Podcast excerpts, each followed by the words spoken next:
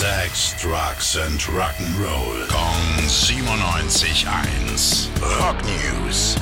Wunderschönen guten Morgen. Tim, was macht die Rockwelt? Vinnie Vincent, Ex-Gitarrist von Kiss, ne? der war super happy erstmal, weil er einen neuen Sänger gefunden hat für sein Soloprojekt. Ne? War eine Weile auf der Suche. Aber jetzt, keine Woche später, ist er schon wieder auf der Suche. äh, fang mal von vorne an, ganz in Ruhe. Äh, auf einer Party rund ums neue Album hat er vor kurzem gegeben, hat er ganz glücklich seinen Fans begeistert erzählt, ey, der geile Typ hier neben mir, mit dem ich gerade spiele, das ist unser neuer Sänger, mega Typ, Scott Bourne heißt er. Party ihres Lebens gehabt. Und ein paar Tage später kam dann so ein Statement: Hey Leute, ich suche übrigens einen neuen Sänger für meine Band.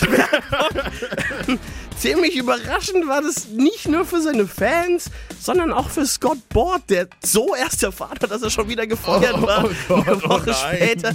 Er hat das Ganze sportlich genommen, hat gesagt: Hey, geiler Typ von Kiss, großes Idol. War überhaupt schon eine Ehre, was jetzt passiert ist. Ja, sage ich mal nichts zu. Ja, und warum ist das passiert? Keine Ahnung.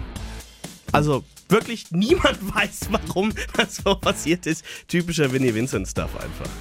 Rock News. Sex, Drugs and Rock'n'Roll. Jeden Morgen 9 um kurz vor 8 in der Billy Billmeyer Show. Gong 97.1. Frankens Classic Rock Sender.